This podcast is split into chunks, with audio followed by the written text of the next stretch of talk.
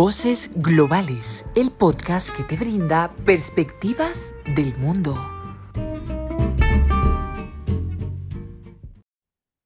Hola y bienvenidos a Voces Globales. En los episodios de este podcast se debatirá de un tema específico sobre lo que sucede en el mundo. En cada debate tendré nuevas voces que compartirán su experiencia y conocimientos y debatirán para que conozcamos diferentes perspectivas. Yo soy Martín Díaz Acevedo y si quieren contactarme para sugerir temas o ser invitados, me pueden encontrar en LinkedIn. Para el debate de hoy iremos a Centroamérica y discutiremos sobre el estado de excepción impuesto en El Salvador. El pasado 27 de marzo se cumplió un año desde que se implementó el estado de excepción, una política que lanzó el gobierno del presidente Nayib Bukele, con aprobación de la Asamblea Legislativa luego de que el estallido de violencia dejara 62 homicidios durante un fin de semana en marzo de 2022. La política severa que suspende derechos y garantías contempladas en la Constitución ha recibido aplausos entre algunos sectores de la población por los resultados que ha obtenido. También ha dejado más de 65 mil personas detenidas y ha recibido varias críticas de organismos de derechos humanos dentro y fuera del país. Después de esta introducción, comencemos el debate.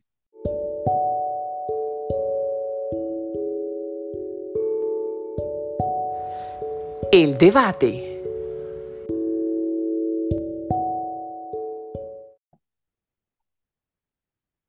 Antes de empezar el debate, quiero presentar a los invitados de hoy.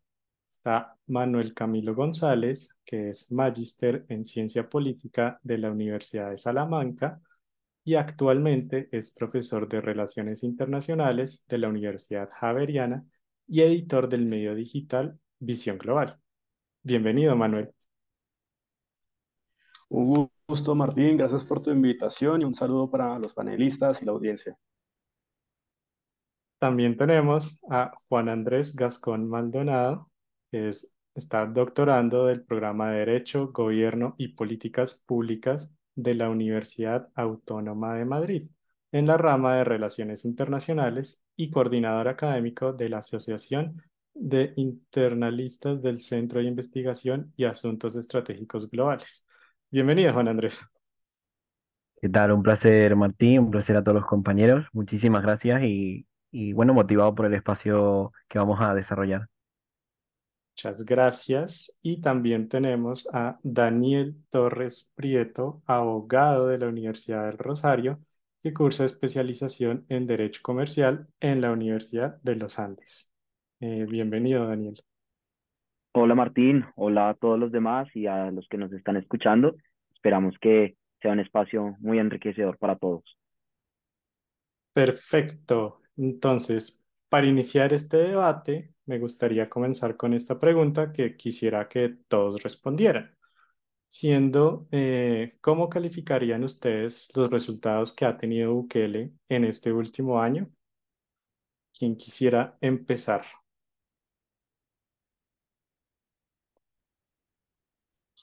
Bueno, pues eh, yo, yo pienso que eh, lo que sucede en El Salvador es una especie de paradoja de la seguridad en el sentido de que si bien en términos de la tasa de homicidios ha descendido eh, sí muy significativamente, más o menos desde 2015 eran 105 homicidios por 100.000 eh, habitantes, ahora lo que tenemos en 2023, según cifras del gobierno salvadoreño, son 7.6 homicidios por eh, cada 100.000 habitantes. Hasta ahí digamos que eh, todo parece bien, todo parece de alguna forma positivo en términos de la seguridad, pero dentro de esa dinámica lo que podemos ver es que eh, para reforzar dicho bien público, que es la seguridad, pues se ha tenido que acudir un poco a coartar libertades. En ese sentido, la paradoja que surge es si para evitar que exista más criminalidad es necesario coartar las, eh, las libertades y obviamente la democracia, pues obviamente tenemos un gran problema y es efectivamente si, eh, si la democracia como también público es más o menos importante que la seguridad. Y lo que hemos visto en El Salvador es que paradójicamente las personas prefieren más tener seguridad y obviamente entregar sus libertades antes que de alguna forma tener más democracia, pero eso implica al final de cuentas respetar el Estado de Derecho y por lo tanto mantener los derechos humanos como una especie de límite frente al Estado. Y el estado de excepción es eso. El estado de excepción es básicamente borrar de alguna forma esos límites para que el Estado actúe ampliamente. Y ahí es donde está la paradoja. Es efectivamente democracia y obviamente con las implicaciones de más criminalidad. Perfecto. Eh, Daniel, ¿algo para comentar? Eh, sí, bueno, yo considero que, como bien dice Camilo, esa paradoja yo la veo más bien como las dos caras de la moneda, ¿no? El país salvadoreño se enfrenta, creería yo, a una percepción de seguridad eh, bastante compleja en comparación, digamos, a un desarrollo de los derechos humanos eh, que pues, varias organizaciones han a lo largo del tiempo pues, denunciado. Eh, pues según también fuentes del mismo gobierno, el margen de error de el manejo de capturas en este estado de excepción es del 4.62%, pero lo que se denuncia es que de 65 mil casos de capturas dentro de este régimen de excepción, pues más de 7 mil o 8 mil son personas inocentes que por unas condiciones físicas o unas condiciones estéticas, pues aparentan ser, digamos, como del tema que persigue pues el gobierno de Bukele.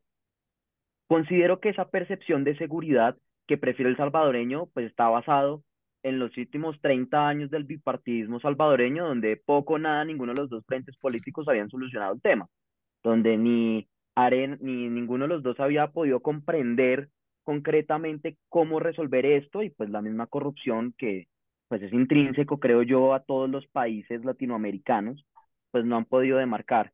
Independientemente de eso, creo que uno de los retos del gobierno de Bukele es precisamente eso, una asamblea legislativa con una mayoría del partido Arena.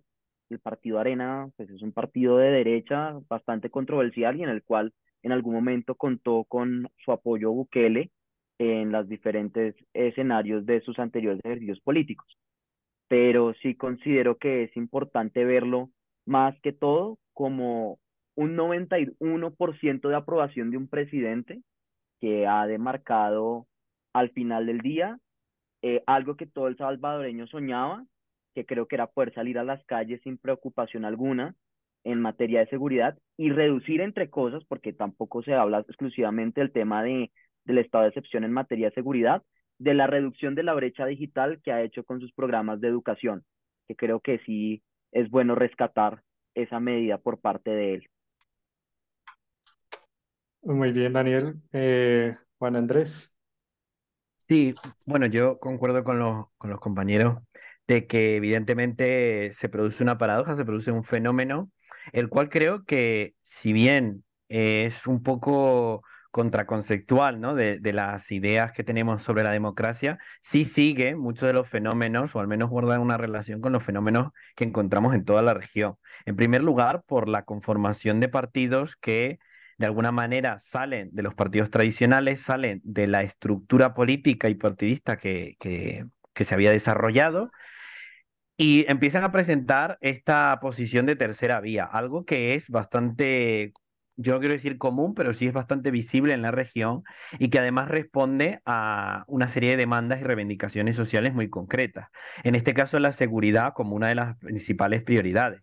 Ahora, el tema está en que muchas veces, y esto no lo digo por pensar que es positivo para El Salvador, sino por describir la realidad como es, y es que se le valora mucho, al, en el caso concreto de El Salvador, a una posible amenaza, ¿no? Se le valora mucho al gobierno actual a ser una posible amenaza para la democracia, pero se nos olvida de que El Salvador para nada era una democracia efectiva, en el sentido de que no solo la representación política o la celebración de elecciones no son los únicos requisitos para tener una democracia sana y además en qué condiciones también están establecidos esos partidos y en qué condiciones también se, se suelen realizar las elecciones. Por supuesto, el cambio en el poder te permite ver de que se mantiene una especie de hilo o de base institucional lo suficientemente fuerte como para garantizar las condiciones. Pero es que precisamente eso nos lleva a la reflexión de si se puede hablar de desarrollo a la par que se puede hablar de democracia sin seguridad. Y no solo la seguridad entendida como la ausencia de conflicto armado, ¿no? También, sobre todo, si tomamos en cuenta la, la historia del Salvador con una guerra civil una, unos conflictos territoriales y políticos bastante cercanos, si lo vemos en perspectiva de, otros países. Y en este sentido, yo creo que tiene mucho que ver con esta legitimidad, al menos de partida, con la que ha contado Bukele en el común de la población la cual nos permite ver no tanto si es una amenaza para la supuesta democracia que ya tenía El Salvador, sino si va a ser una amenaza para la posible democracia que pueda surgir de ahora en adelante, ¿no? Porque una vez que eh, Bukele y el Partido Nuevas Ideas ha podido tomar posiciones de poder y afianzarse por los propios mecanismos democráticos en diferentes instituciones del Estado, claro, la pregunta que se abre con respecto a estos resultados de su programa de seguridad es ¿qué va a justificar de aquí en adelante? ¿No? Si un estado de sección se puede ampliar más, no es tan problemático como si se puede convertir el estado de sección como la plataforma para construir un nuevo estado en donde la democracia no vaya a surgir. No es tanto de que se elimine, sino de que no se termine por, eh, por empezar. ¿no? Entonces yo creo que diría que ese es el escenario que sí suscita la duda, que sí suscita la incertidumbre de a qué camino va a apostar Bukele, especialmente teniendo en cuenta la situación actual. Eh, Daniel. Bueno, yo creo que, recogiendo lo que dice Juan Andrés, yo creo que es importante saber de dónde viene todo este tema de, y el surgimiento del régimen de excepción.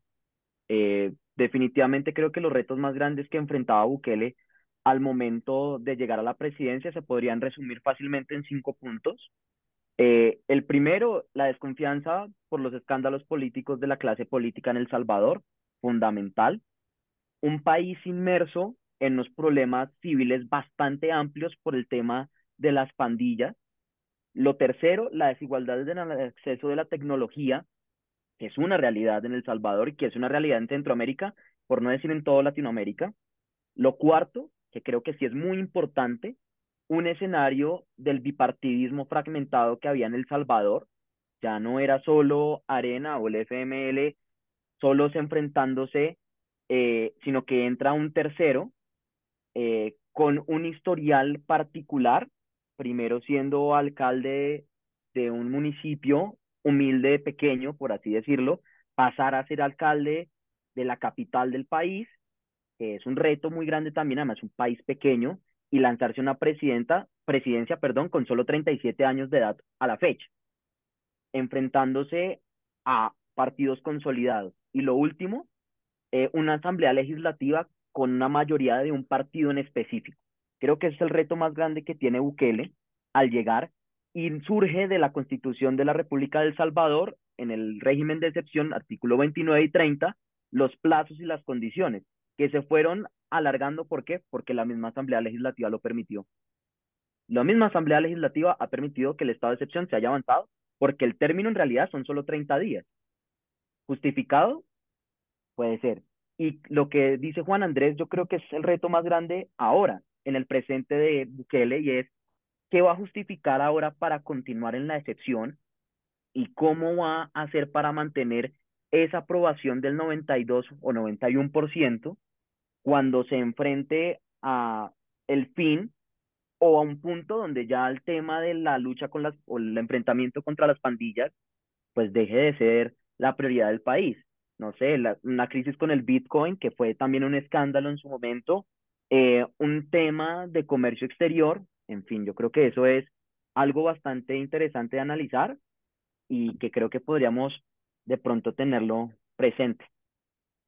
Gracias, Daniel. A mí me parece muy interesante que, sobre todo, como lo mencionaba, se ha renovado ese estado de excepción ya como por doceava vez eh, y parece que esto va a seguir.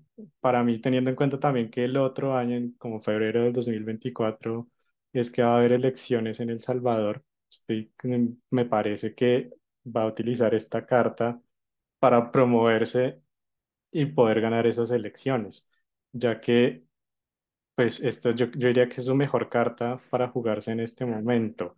No tiene, tiene otras dificultades, pero yo creo que si utiliza esto, no sé si lo mantendría todavía para la época electoral o quitaría este estado de excepción solo para demostrar que la democracia y que la gente puede estar de acuerdo y seguir sintiéndose seguro a pesar de ya no estar en este estado de excepción.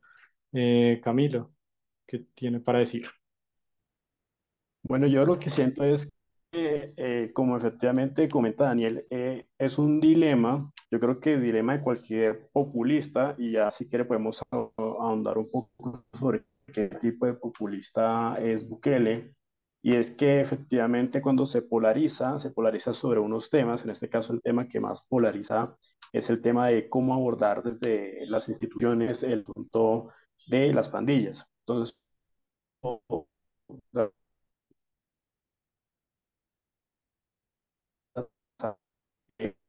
cuando la ciudadana diga la, la seguridad que tema va a polarizar. Lo importante es que eh, Bukele, eh, muchos lo tildan de populista, pero siento que es una afirmación muy simplista. Hay que recordar que viene de MLN, por lo tanto, y un refiere a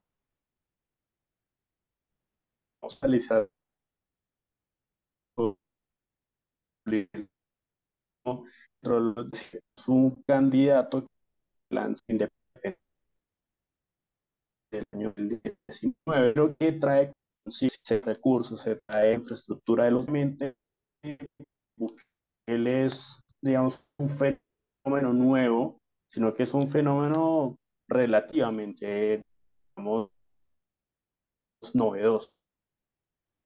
Porque si fuera nuevo, efectivamente lista desde un populista que se hace desde cero. Entonces trata de explicar qué es tan fácil para Bukele eh, contar las instituciones. Es que por un lado, si se trae gente que conoce la política, que sabe cuál es el, digamos, el día a día eh, o cotidiano de la política, pues obviamente es mucho más fácil tratar de, eh, digamos, este, ir hacia la, hacia la, digamos, hacia autocratización. ¿En qué sentido? En que las instituciones se cortan mucho más fácil. Entonces, obviamente, eh, lo que ha favorecido a Bukele en el régimen de excepción es que ha subvertido sigilosamente las instituciones. Y es que le da un, este, un barniz mucho más legalista que no democrático las acciones. Pues obviamente, eh, lo que va a ser un poco que lee en términos de la, del 2004, seguramente dar la ficha de bajarle un poco a la idea de la polarización en términos de la seguridad y seguramente se atreverá confiado en las encuestas no eh, estar por el régimen de excepción, pero obviamente tendrá que buscar nuevas opciones sobre las cuales polarizar y obviamente tratar de sacarle provecho a esa división en la sociedad. Muchas gracias Camilo. Ah, Juan Andrés, ¿qué tiene para decirnos?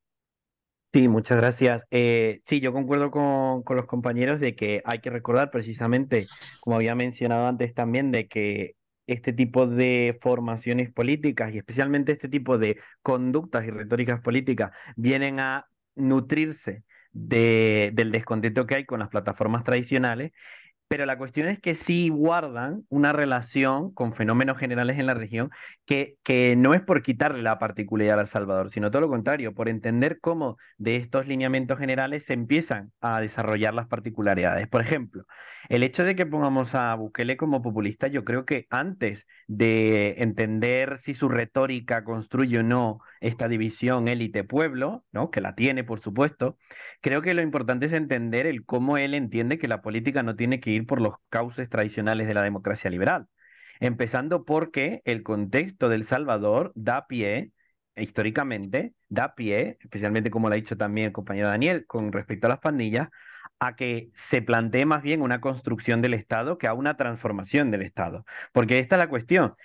¿Por qué Bukele trae, o por qué puede traer un estado de sección tan, tan extenso, y ya no solo eso, sino un programa de seguridad tan ambicioso? En primer lugar, porque lo que ha vendido como plata, bueno, no como plataforma, pero sí como mensaje político es para primero valorar cómo tener una democracia y potenciar el desarrollo, primero tenemos que recuperar el monopolio legítimo de la violencia por parte del Estado, el cual sabemos que en, a nivel regional centroamericano está bastante perdido. Incluso si contásemos con las excepciones hacia el lado más autoritario que tiene Nicaragua, por ejemplo. Pero lo que vemos aquí es esta posición de déjenme construir el Estado y ya luego hablamos de democracia. Y por eso digo que el problema está en, como también planteaba Camilo, en cómo va a canalizar la polarización y las reivindicaciones hacia un modelo democrático o no lo va a hacer. Porque ese es el punto. De cara a las elecciones de 2024, que si mal no recuerdo, como también había señalado Martín, están planteadas para ser en, en febrero, si mal no me equivoco, lo que vemos es que a, a, Bukele le han tocado todos los escenarios perfectos para mantener una posición férrea desde el Estado, ¿no? Desde la visión securitista. En primer lugar, una pandemia, la cual, por cierto, atajó bastante temprano, lo cual no solo le dotó de la legitimidad de ser una política más con mayor celeridad, sino que también permitió canalizar la información cuando empezase el descontento, el descontento que por supuesto tuvieron todos los gobiernos. Pero es que luego yo creo que hay otros puntos, ya no solo en el tema de las detenciones, sino en el tema de cómo se trata la información, algo que ya se debatía de por sí en la, en la Asamblea, teniendo incluso la mayoría. En primer lugar, la falta de transparencia con contrataciones y servicios.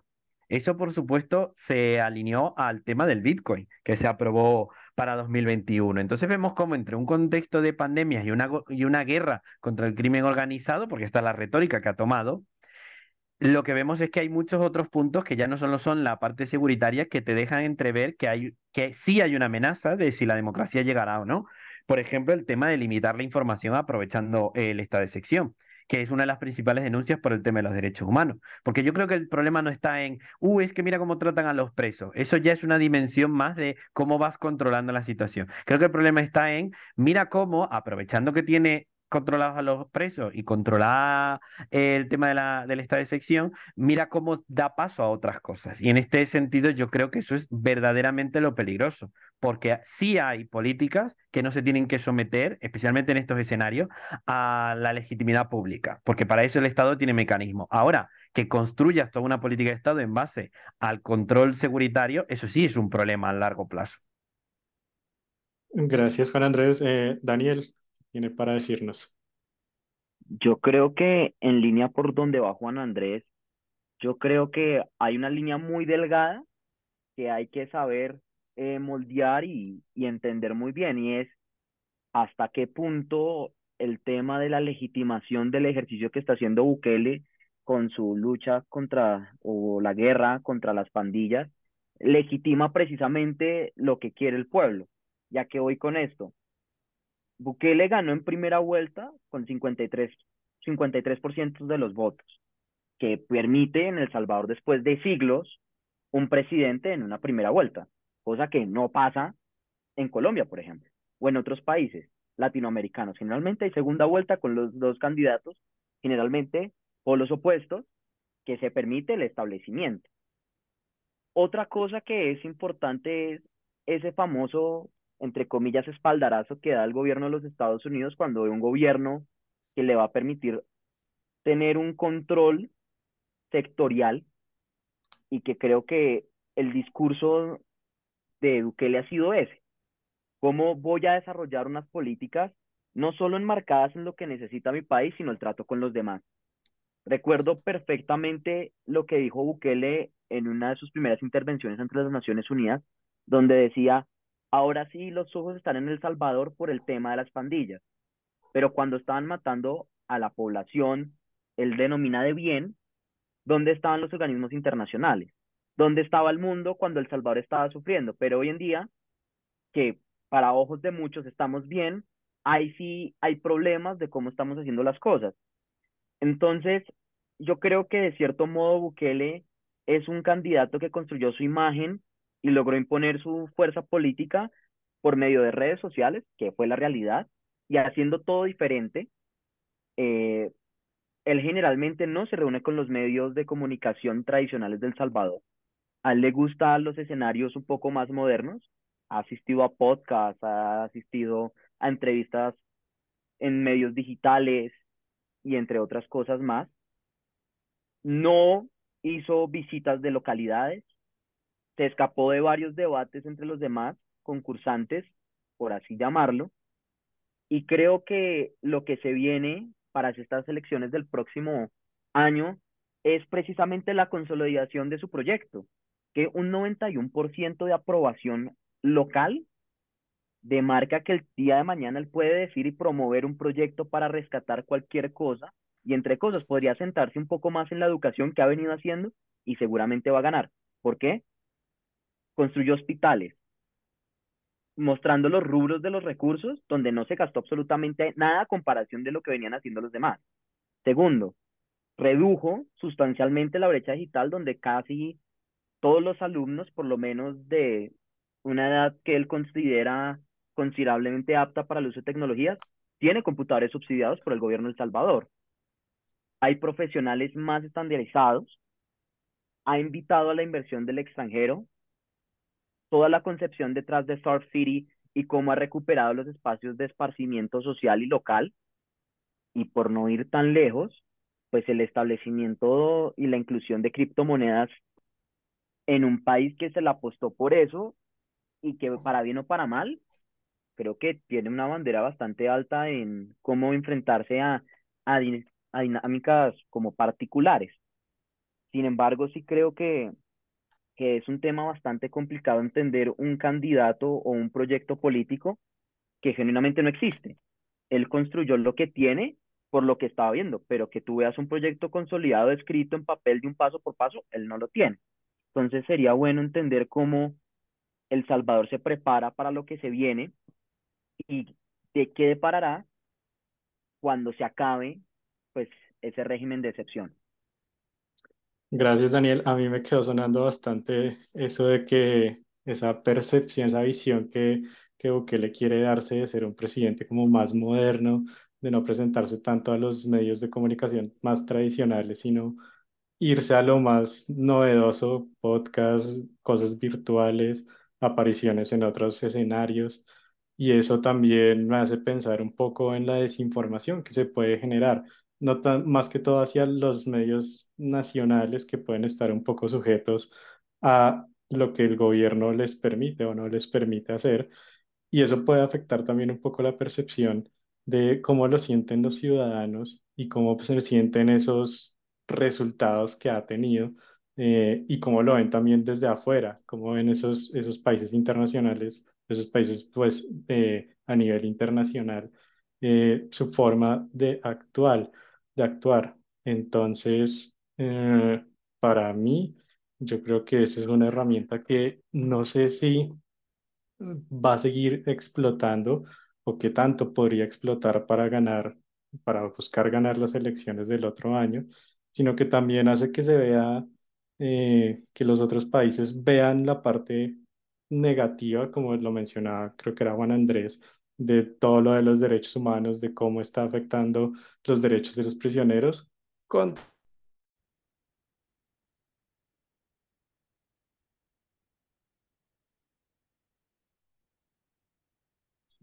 Eh, Camilo, sí. Hola, ahí, me escuchan, es que creo que se cortó. Sí, se cortó un poco, pero ya. Adelante. Ok, perfecto.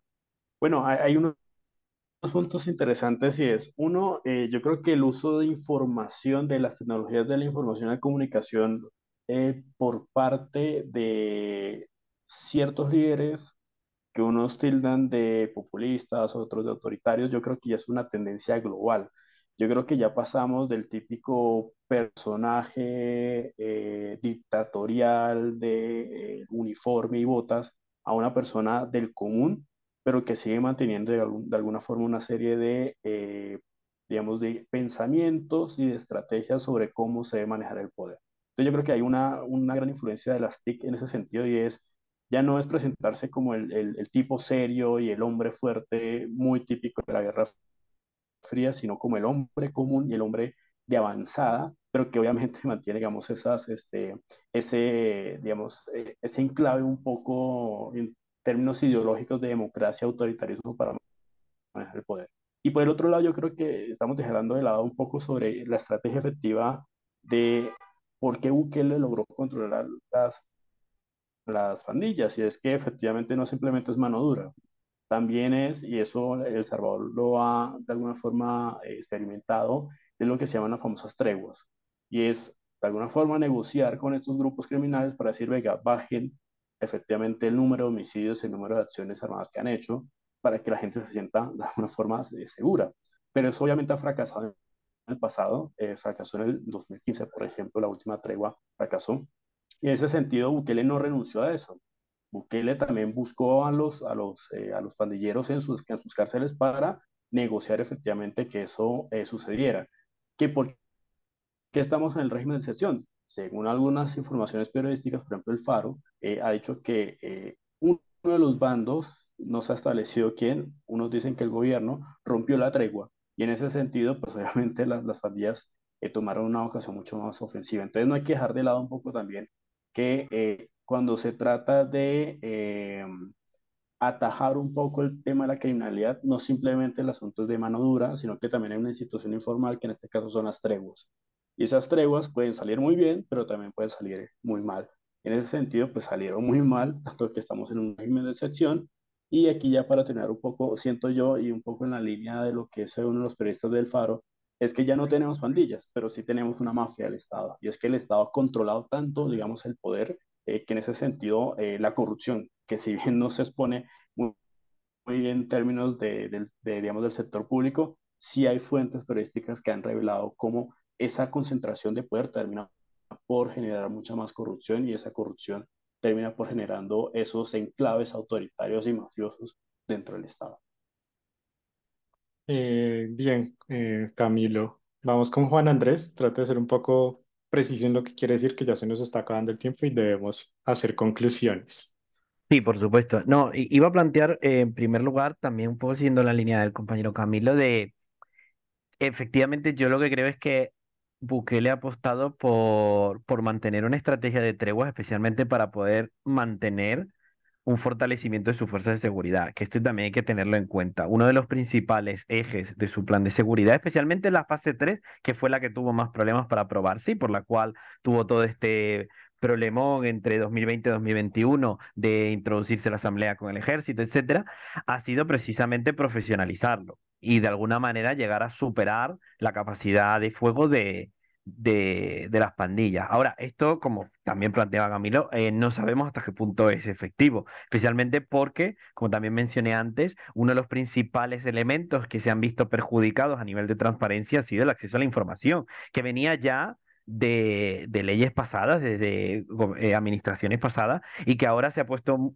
bueno, básicamente, como pasa también en toda la región, se ha puesto en total entredicho, porque ya no se puede acceder igual a la información y el estado de sección lo que hace es fortalecer esto. Pero yo creo que otro punto que nos puede ayudar a entender cómo puede mantenerse, no solo en el poder, sino también mantenerse de la forma más legítima y posible, especialmente para las próximas elecciones, es que ha sabido bandear bastante bien su posición internacional. En primer lugar, porque para 2021 ya había, como, como se decía en muchas redes, mandado a callar a embajadores de la Unión Europea y Estados Unidos, pero ha sabido muy bien posicionarse de cerca, por ejemplo, con potencias con China, teniendo todavía una balanza comercial que a mi juicio es bastante desigual y que muchas fuentes plantean que tienen que revisarse, pero por otro lado también ha sabido mantener una relación cordial con Rusia y con China sin necesidad de mojarse en sus propios problemas geopolíticos, ¿no? Entonces creo que en este sentido ha sido bastante inteligente no depender de Estados Unidos, como sí lo ha hecho la región en muchas ocasiones, y prepararse para una posible financiación alternativa en caso de que necesite fondos para sus planes de seguridad en el futuro. Bien, ahora vamos a ir concluyendo y para concluir, como que dejo dos preguntas abiertas por si las quieren tratar y es primero, eh, pues, quiénes serían en este momento los ganadores y perdedores con toda esta situación de este año de estado de excepción. Y también me gustaría saber, mm, por ejemplo, qué lecciones pueden aprender los otros países latinoamericanos de esto que ha venido haciendo Bukele. De, de pronto les podría servir para un país como Colombia tratar de aplicar algo parecido a esto o definitivamente eh, no es algo que ningún Estado debería hacer, más que todo dándole prioridad, por supuesto, a los derechos humanos. ¿Quién quisiera comenzar?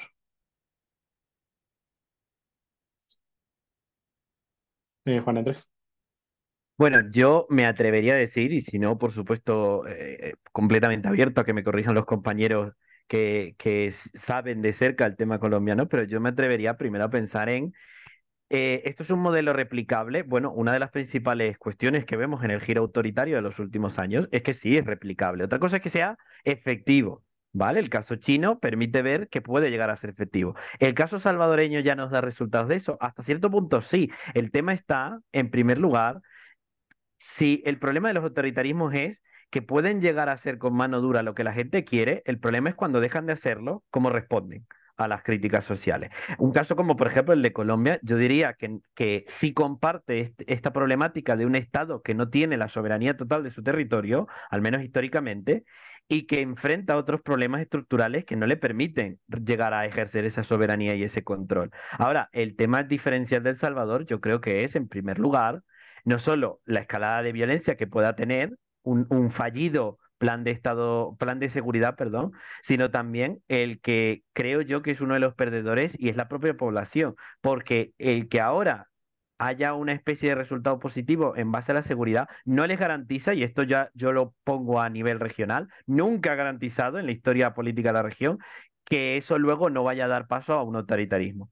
Entonces, que ahora estén mejores las cosas, yo creo que se puede decir que sí, pero que eso garantice un futuro más democrático, para nada. Yo creo que para nada. Listo. Eh, Camilo,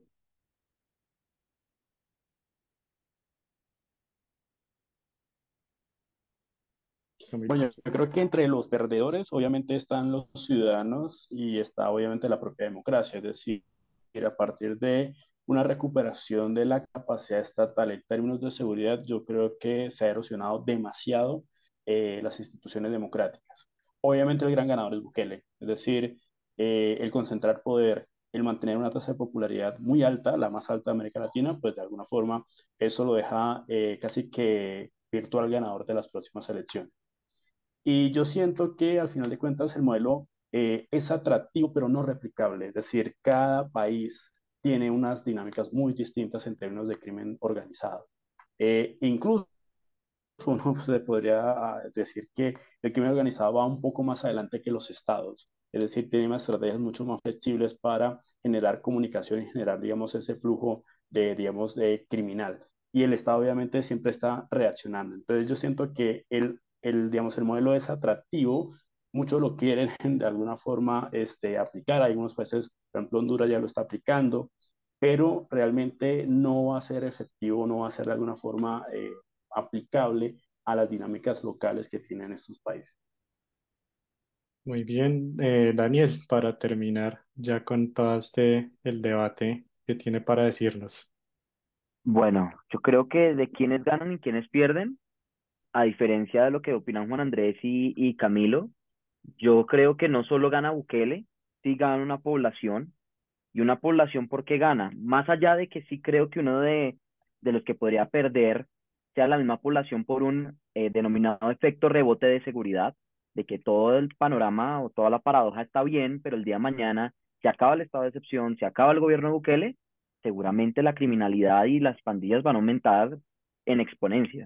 Es decir, yo creo que eso sí va a ser algo bastante complicado, pero no creo que en general los que pierdan sean la población. Creo que la población logró un avance muy grande y fue darse cuenta de que la clase política con, digamos, nulo apoyo de la misma población se cae, que la separación de poder de un sistema bipartidista se puede después de 30 años de elecciones similares en El Salvador. Entonces yo creo que por ese lado ganó de alguna u otra forma el ejercicio político en El Salvador, a pesar de que hubo una abstinencia bastante amplia en el momento de las elecciones, pero creo que ellos ganan al final. ¿Y qué lecciones quedan para otros países? Este modelo definitivamente no es replicable. Creo que como toda situación, como todo proceso, tiene que ser como un caldo perfecto, ¿no? Se dieron las condiciones, el territorio, la población, el candidato. Yo creo que hay que ser muy francos, un Bukele no existe en otro lado. No hay alguien igual que Bukele. Creo que lo que él ha logrado es admirable, es algo que a título personal considero que no es fácil de lograr, pero sí considero que uno de los que más pierden detrás de todo esto serían las democracias y más porque replicar un sistema tan particular es inviable, verdaderamente inviable. Muchas gracias a todos. Ahora nos vamos a nuestra siguiente sección de recomendaciones.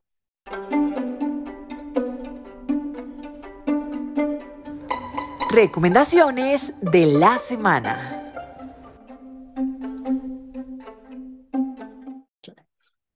Ahora vamos con nuestra sección de recomendaciones de la semana. Para empezar, yo quiero recomendar una película que está en Apple TV Plus, que es la historia de Tetris, los cuales son basados en hechos reales y narra cómo Hank Rogers tiene que ir a la Unión Soviética en 1989 para resolver una disputa de derechos que pues finalmente Nintendo termina obteniendo para lanzar el juego de Tetris en la consola de Game Boy. Es una película casi dos horas, pero es muy buena, está muy recomendada. Ahora, eh, Camilo, que tuvo que ausentarse, nos recomienda dos cosas. Primero, eh, una serie que se encuentra en Netflix, una serie coreana llamada Queen Maker, eh, que cuenta la historia de cómo una experta en relaciones públicas se convierte en directora de campaña de una abogada para hacer justicia. Yo la verdad no la he visto, pero suena bastante interesante. Y también nos recomienda eh, visitar la página de Crisis Group, específicamente de El Salvador, en donde hay bastantes artículos que vale la pena dar un vistazo para complementar con lo que se ha discutido en este debate. Eh, Daniel o Juan Andrés, ¿quién quiere dar su recomendación? Bueno, sí, sí, si le parece al compañero Daniel, paso, paso a mis recomendaciones. Eh, lo primero, creo que es un libro muy necesario para entender en línea lo que hablamos hoy, la relación entre populismo y autoritarismo. Eh, un libro de Nils Ringe y Lucio Reno, de Populism and Pandemic. How Populists Around the World Responded to COVID-19. Es un libro bastante completo, eh, muy polémico por, por los argumentos que hace sobre diferentes estudios de caso, pero creo que es bastante bueno para entender esta relación que hemos tenido entre crisis sanitaria y auge del autoritarismo o populismos. Y luego, en segundo lugar, otro libro un poco más viejo, de, denominado El Manual del Dictador, de Bruce Bueno y Alastair Smith, que creo que viene muy bien para acumular más perspectivas sobre cómo surgen los autoritarismos y especialmente cómo se mantienen en el poder este tipo de personajes. Excelente, no lo conocía, la verdad. Eh, Daniel, adelante. Bueno, yo de pronto saliéndome de la línea en lo que han hecho recomendaciones, poco aplicando a lo local, igual a lo local, les recomiendo un libro que se llama Cartas Antonia. El autor se llama Alfredo Molano Bravo. Él recopila a lo largo de su vida y en el nacimiento de su nieta varias descripciones de cómo ve él la percepción de su país, de cómo fue su ejercicio profesional hasta los últimos días de su vida y esas cartas después con el tiempo la familia las recopila y hacen una entrega de un libro donde digamos que sí de pronto podría estar alineado lo que vemos o lo que hablamos el día de hoy en cuanto a la percepción del local a lo que sucede como un auge internacional o a lo que se podría ver desde el exterior. Súper recomendado, un buen libro, muy corto, son solo 300 páginas, es una lectura bastante sencilla, pero sí da un contexto del país, como es Colombia, y cómo uno como ciudadano puede percibir el exterior, el conocer Nueva York, Barcelona y los retos que enfrenta la población colombiana en su día a día. Muy buen libro. Excelente recomendación, Daniel. No me queda más que darles las gracias a los dos y a Camilo también por haber estado en este debate. Muchas gracias por su participación. Eh, y a ustedes, estimados oyentes, también muchas gracias por escuchar este episodio. Si les gustó el episodio, por favor, compártanlo con sus conocidos, con sus conocidos. Y si quieren hacer parte de estos debates, ya sea sugiriendo un tema o siendo invitado, por favor, contácteme por LinkedIn y nos escuchamos en un siguiente debate. Muchas gracias.